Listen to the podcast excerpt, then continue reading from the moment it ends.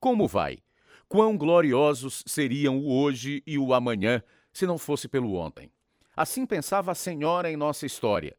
Memórias tristes e mágoas profundas afetavam cada decisão que tomava, mantendo-a presa a medos e falhas. Mas a liberdade chegou quando seu coração, mente e vida tiveram as algemas quebradas. Este é o programa Algemas Quebradas, que dramatiza histórias verdadeiras que proclamam as boas novas. É produzido em Chicago pela missão Pacific Garden. Lá, pela graça de Deus, eu vou. Dizem aqueles que compreendem a realidade da vida. As catástrofes podem atingir qualquer pessoa a qualquer hora, deixando-a sem lar e faminta. É por isso que a missão Pacific Garden, no centro de Chicago, desde 1877, oferece uma luz nas trevas do desespero humano, através de refúgio e esperança. Graças à generosidade de amigos que mantêm a luz da varanda acesa, a missão oferece comida, banho, roupa limpa, um lugar seguro para dormir e até cuidados médico e odontológico a centenas de homens, mulheres e crianças todos os dias. Mais importante, recebem a oferta de uma vida nova que os mudará para sempre, como a da senhora nesta história. E agora, irradiando no mundo inteiro, eis o programa de número 2673, versão brasileira de número 40, nas séries de Algemas Quebradas, o programa que faz você olhar para si mesmo e pensar. Já disse que não. Não vai sair hoje à noite. Por favor, Nana, a festa vai ser bem aí, do outro lado da rua. Todos os meus amigos vão estar lá. Já disse que não. Pare de pedir, senão vai ver. Vamos, mãe. Por favor, me deixa ir. Ah, eu vou matar você. Já disse que não, mas você não quer escutar. É igualzinho a sua mãe. Não presta pra nada. Sua menina má, abre essa porta. Vou entrar e matá-la. Não era a primeira vez que a moça em nossa história era ameaçada com um facão. Ódio e medo enchiam-lhe o coração, décadas antes de se confrontar com a verdade. Mas o amor é mais forte do que o ódio, como Judith Becker contará a vocês em sua história neste momento em Algemas Quebradas. Meu pai foi lutar na Segunda Guerra Mundial, um pouco antes de se casar com a minha mãe, que ficou grávida de mim. Quando fiz um ano, ela me deixou com os pais dele, enquanto ia fazer compra. Ela nunca voltou. Meus avós vieram da Itália e ficaram com a minha custódia, com o consentimento do meu pai e a ajuda de um assistente social especial. Vamos, como este biscoito que fiz, senhora Henchman. Estão deliciosos, Jenny. Hum, a pequenina Judith está se alimentando bem, dá pra gente ver. Mas não graças ao meu filho. Ele é um problema tão grande. Pelo menos deixa vocês ficarem com a guarda de Judite. Ele não quer nem se preocupar com ela. E a mãe não vale nada. Ela já veio ver a filha? Não. Judite é tão legal. Meu esposo e eu íamos gostar muito de adotá-la, Jenny. O que você acha? Daremos a ela um lar e uma boa educação. Nem me fale nisso. Nunca mais. Judite é a nossa neta. Vamos criá-lo como se fosse nossa filha. Bem, se um dia mudar de ideia, fale conosco. Eu e meu esposo queremos que você seja madrinha da Judite, capite? Como amava minha madrinha e o marido dela. Sempre me levavam para passear no fim de semana com eles e compravam para mim roupas lindas e brinquedos e me chamavam de linda. Como a casa deles era diferente da casa dos meus avós. Soube mais tarde que a avó da vovó a criara e explosões de raiva era comum na casa dela. Vovó apenas seguia os exemplos da família. Era liberal com chicote e isto me deixava aterrorizada. Porém, vovó nunca me disciplinava na frente dos outros. Você é uma menina muito má mesmo. Tenho vergonha de você. Vá já para o quarto Vovó, e não chega. diga nada sobre o que acontece nessa casa, ouviu? Mato você se você abrir a boca. Ninguém tem nada a ver com isso. Tá me ouvindo, Judite? Oh Deus, por que Nana é tão má comigo? Deus, sinto tanto por ser má. Por favor, ajuda-me. Não sei mais o que fazer. Eu te amo, Deus. O Senhor me ama? Apesar de suas explosões de raiva, havia dias felizes com Nana, como andar de táxi para visitar os primos. Ela deixava eu deitar a cabeça em seu colo e me confortava, porque sempre sentia enjoo. Geralmente me deixava ajudar na cozinha quando eu estava fazendo pão ou biscoito. Eram momentos muito especiais que sempre vou guardar na lembrança. Quando eu estava com 17 anos, conheci Jerry. Namoramos um ano e meio e noivamos quando fiz 19 anos. Vamos, Jerry. Vamos ver os móveis. Você sabe que a tia Mariana está se mudando e eles vão dar pra gente algumas coisas. Já disse, Judite, não quero nenhum móvel. Mas a gente vai precisar de móveis quando se casar. Estes são de graça. Não temos dinheiro para comprar nada novo. Você já me convidou para ir várias vezes, mas não estou nem aí para um bocado de móveis velhos. Ah, vamos. Não vai demorar. A gente dá uma olhada e pronto. Já disse que não. Ai, você me bateu! Como pode fazer uma coisa dessas? Sinto muito, você me deixou irado. Não vou me casar com você. Toma essa aliança velha.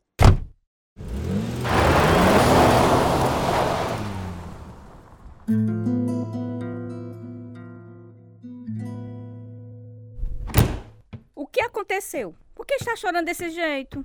Ele me bateu, Nana. Jerry me bateu. Só porque eu queria olhar os móveis da tia Mariana. Ele não presta. Já lhe disse. Lembra? Já disse que não gosto dele. Ele tem problemas. Homem não bate em mulher.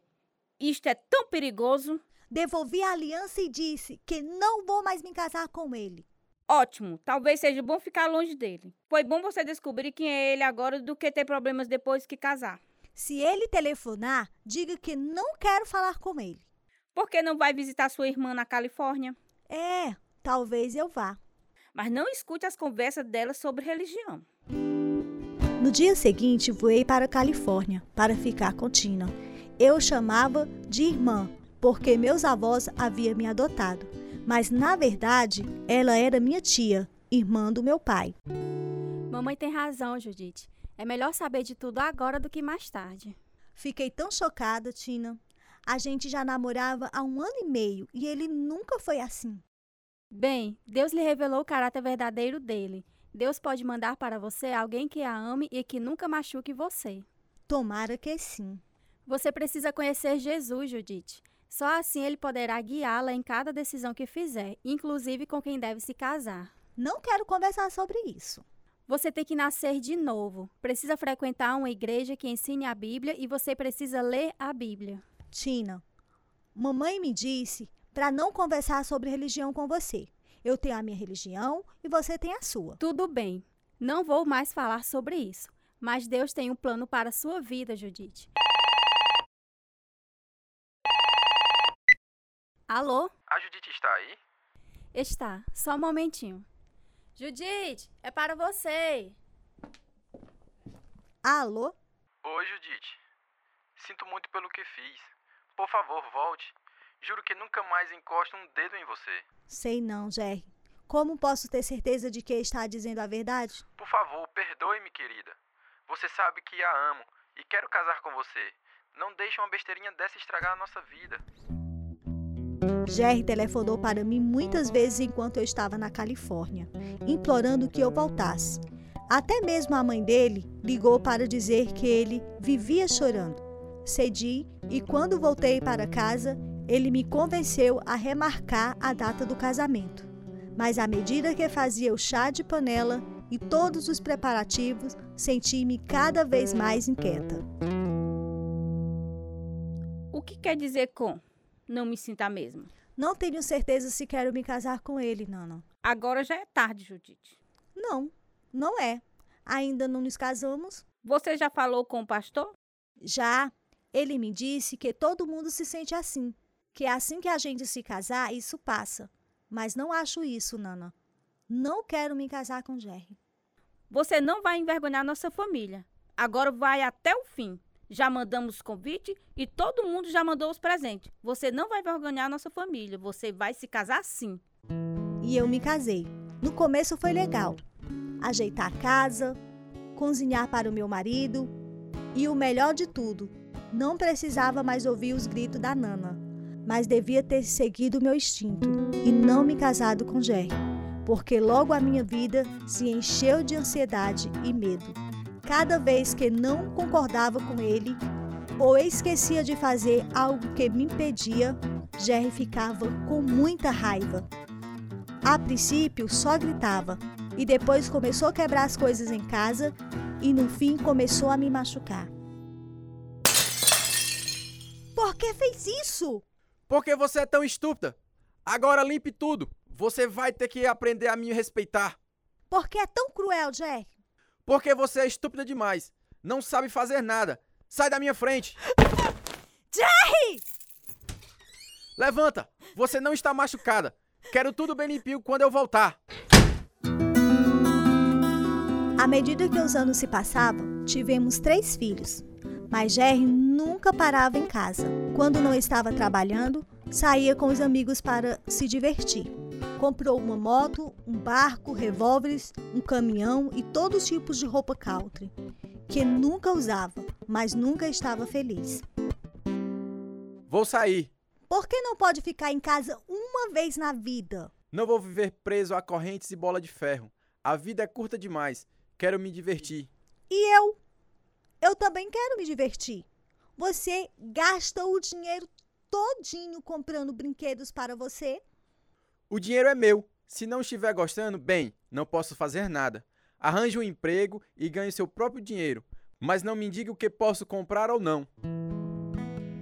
Arranjei um emprego como faxineira e lavadeira, para que tivesse dinheiro para comprar roupa para nós e pagar a mensalidade da escola. Meu marido e eu fomos ficando cada vez mais longe um do outro, então tomei uma decisão que teria consequências desastrosas. Comecei a me encontrar com outro homem que era bondoso e gentil. A princípio era apenas amigos, mas depois de um ano, nosso relacionamento se tornou imoral. Ele também era casado e nós dois nos sentimos culpados. Quando pequena, eu havia frequentado a igreja e, embora tudo fosse como um ritual, deu para saber que o que eu estava fazendo era errado. A culpa era tão grande que me tornei um destroço emocional. Assim, após alguns anos, acabei o relacionamento. Um dia telefonei para uma amiga de infância que me deu uns conselhos. Alô? Oi, Mary, é a Judite. Como vão as coisas? Oi, amiga. Tudo bem? Como você está, Judite? Meus nervos estão tão em frangalhos. Ultimamente tive que conseguir uma receita tranquilizante. Ajuda? Ajuda, mas ainda me sinto tão infeliz. Não vejo nada errado em você sair com outros homens. Olha só para o Jerry. Nunca para em casa e você não sabe o que ele está fazendo. Você merece ser amada e feliz também. Tive uns dois casos não duradouros. Depois, outro que durou quatro anos. Fiquei grávida duas vezes durante este período, mas pratiquei aborto. A culpa me atormentava e sentia que havia destruído minha alma. Vivia à custa de tranquilizantes e então acrescentei a bebida aos meus vícios. Meus filhos foram afetados. Nossa família estava caindo num abismo sem fim. Arranjei um emprego numa concessionária e foi assim que conheci o Davi. Frequentemente almoçávamos juntos. Sei exatamente o que quer dizer, Judite. Meu casamento acabou. Apenas vivemos de aparência por causa das crianças. Já teria ido embora há muito tempo, mas não sei como vou dar conta sozinha dos filhos. Minha esposa quer controlar tudo. Trata-me como se eu fosse um dos meninos. Ela e meu marido formariam um belo par. Uma noite, Jerry ficou com tanta raiva que me jogou contra a parede no quarto. Você chamou a polícia? Não. Meus filhos já estão tão estressados, não teria coragem de chamar a polícia. Queria tanto ter conhecido você anos atrás. Oh, Davi, que coisa mais linda de ouvir. Mas é verdade, Judite. A vida seria tão diferente com você. Começamos a nos encontrar à noite, passeando em bares ou só passeando de carro. Num sábado à noite, depois que estávamos namorando, há quatro meses, notei que os botões da camisa dele tinham caído e ele estava chateado. O que aconteceu, Davi? Brigamos outra vez. Sabia que eu ia sair para beber e ver você. Por isso me disse para ir embora de uma vez. Acha que ela está falando sério? Tanto faz. Não vou voltar, Judite. Tenho um amigo que mora na Flórida. Ele me disse que eu posso arranjar um bom emprego lá. Você quer ir comigo? Não sei, Davi. Não quero perder você, mas é tudo rápido demais. Eu sei, mas amo você e vou tentar fazê-la feliz. E os nossos filhos? Ainda não sei o que vai acontecer. Amo meus filhos, mas sei que minha esposa nunca vai abrir mão deles. Além do mais, não podemos levá-los conosco agora. É melhor que fiquem onde estão, até a gente se arrumar. Paramos em minha casa, peguei algumas roupas. Depois fui ao quarto dos meninos e beijei-os. Eles continuaram dormindo. Foi a decisão mais difícil que tive que tomar, mas a minha necessidade de escapar da vida miserável que vivia foi mais forte. Fui embora. Na manhã seguinte, liguei para minha filha. Ela concordou em ir embora conosco. Por isso, marcamos onde deveríamos nos encontrar. Depois de um ano, consegui a guarda do meu filho mais novo. O Davi não quis os filhos dele. Nosso casamento foi uma felicidade só durante dois anos. Davi amava meus filhos como se fosse dele, mas comecei a notar que estava bebendo muito. Não era abusado, apenas um bêbado feliz. À medida que discutimos mais, fui me sentindo insegura. Também fui diagnosticada com uma doença chamada cistite hemorrágica. Então mergulhei no ocultismo em busca de respostas. Certo dia conversei com um novo conhecido sobre isto quando estava na piscina. Seu marido está tão relaxado, Judite. É, ele leva tudo na calma. Eu não. Nasci para me preocupar. Você precisa relaxar e ir ao sabor da corrente. Vivi no medo a minha vida toda. Tá brincando. Você tem que ler muito e descobrir o que está por trás de tudo isso. Talvez seja algo em sua vida passada. Tá brincando. De jeito nenhum. Vamos fazer uma tábua Ouija qualquer dia desses, tá certo? Tá certo. Ei, pensei em algo melhor. Vamos a uma reunião espírita comigo. Talvez tenha suas respostas na mesma hora. Fui, porque os médicos não tinham a cura para a minha doença. Na reunião, sentei-me na sala, na penumbra, onde uma mulher cantava e alguém suavemente esfregava meu rosto. Depois fiquei com tanto medo que jurei nunca mais voltar. Algumas semanas depois, minha irmã telefonou. Judite, está tudo bem? Tem algum problema? Não, Tina, estou bem, por quê? Estava numa reunião de oração com meu grupo, na igreja, quando senti que você estava se metendo em algum problema, algo realmente horrível. Então, todos nós oramos por você. Era como se você estivesse em perigo. Quando foi isso? Há umas duas semanas, terça à noite. Fui em uma reunião espírita nesta noite. Foi de apavorar. Judite, isso é demoníaco. Por favor, não vá mais lá. Não se preocupe, Tina. Fiquei morta de medo. Não vou mais. Minha saúde piorou. Ajoelhei-me em certa manhã e orei. Por favor, Deus, já ouvi sobre o quanto o Senhor ama todo mundo e sei que o Senhor é real. Por favor, me cura dessa doença, como a mulher na Bíblia, que estendeu a mão e tocou na orla das vestes de Jesus. Eu estava desesperada. Um ano depois, nos mudamos para Chicago. Um dia fomos ajudar a Nana e a minha irmã estava lá. Enquanto Tina e eu limpávamos uma sala, ela comentou sobre o meu comportamento. Você parece um pouco cansada, Judite. Sinto-me tão mal, Tina. Às vezes queria estar morta. Não vale a pena viver. Por que diz isso? Estamos enfrentando tantos desafios com os nossos filhos. O Davi está bebendo cada vez mais. Já pensei até em suicídio. Por isso, tomo remédio para me acalmar. Então fico dopada. A vida é tão horrível. Estou cansada de lutar uma batalha perdida. Judite, você tem resistido ao Senhor há anos. Deus ama você e Ele quer que você receba Jesus como seu Salvador. Ele lhe dará uma vida nova. Queria tanto acreditar nisso. A Bíblia diz: Porque Deus amou o mundo que deu seu Filho unigênito, para que todo que nele crer não pereça, mas tenha a vida eterna. João 3,16. Não existe um amor maior do que esse. Se você entregar sua vida ao Senhor, você terá paz. Quer fazer isso, minha irmã?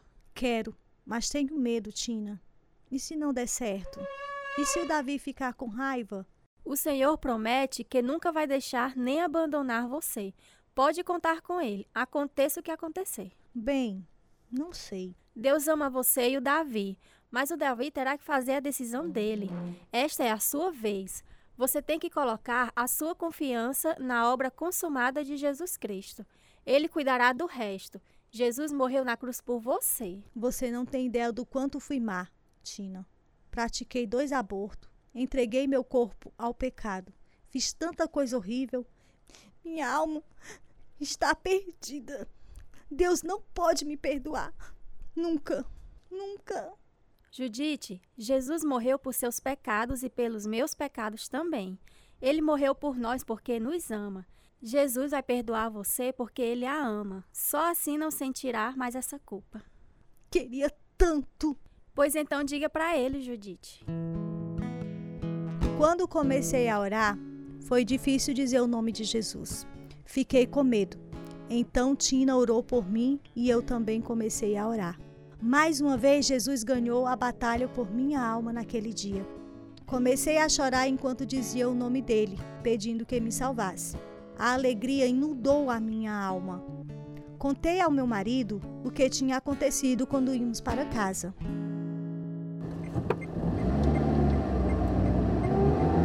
Davi, agora sou salva. Tina me explicou que Deus me ama e que seu perdão me daria uma vida nova.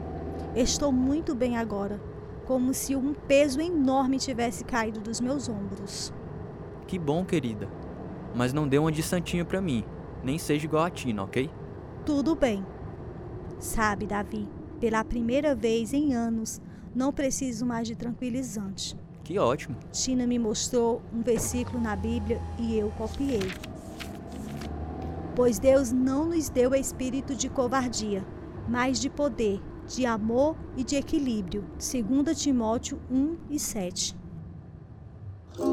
Deus começou a agir na nossa família. Davi viu a mudança em mim. E em um ano também recebeu Jesus e parou de beber. Nossa filha e filho também fizeram profissão de fé no Senhor. E nossa vida familiar mudou realmente.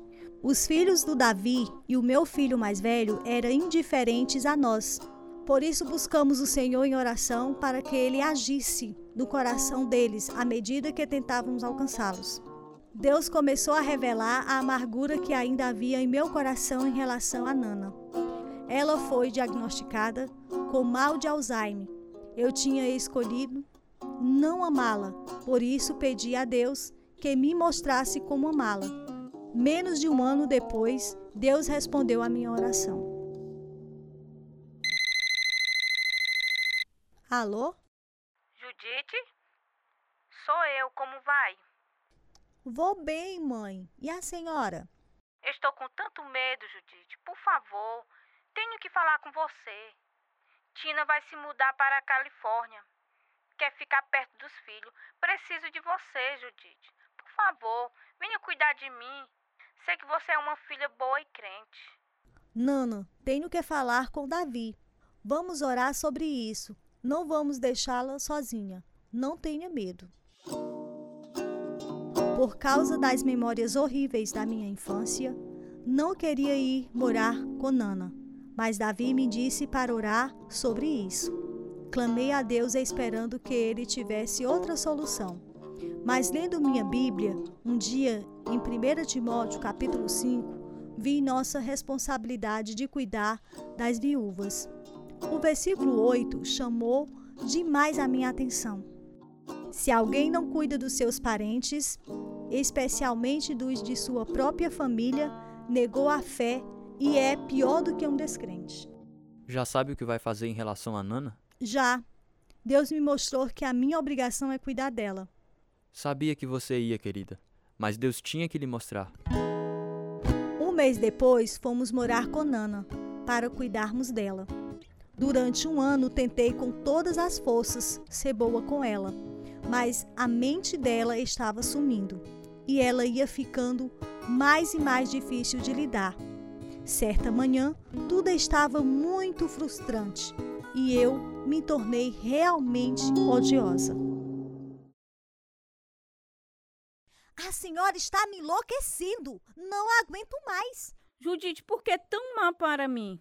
Pensei que fosse crente. Não entendo por que me trata assim. Oh, mãe. Mãe, sinto tanto. Não quis dizer isso. Por favor, me perdoe. Sinto tanto. Tudo bem, querida. Tudo está bem agora. Foram as últimas palavras com sentido que ouvi de Nana. Ela acariciou a minha cabeça e eu vi que Deus me perdoara. E Nana também. Deus destruiu a raiz de amargura e me fez amá-la de um jeito que jamais havia imaginado. Quando ela morreu, um ano depois, senti falta dela horrivelmente. O Senhor usou a amargura que tinha em meu coração pela Nana a fim de mostrar uma lição muito importante para mim sobre o perdão. Espero que os nossos filhos e outros que foram feridos possam também ter esta experiência. A Bíblia diz em 2 aos Coríntios 5:17, assim que, se alguém está em Cristo, nova criatura é.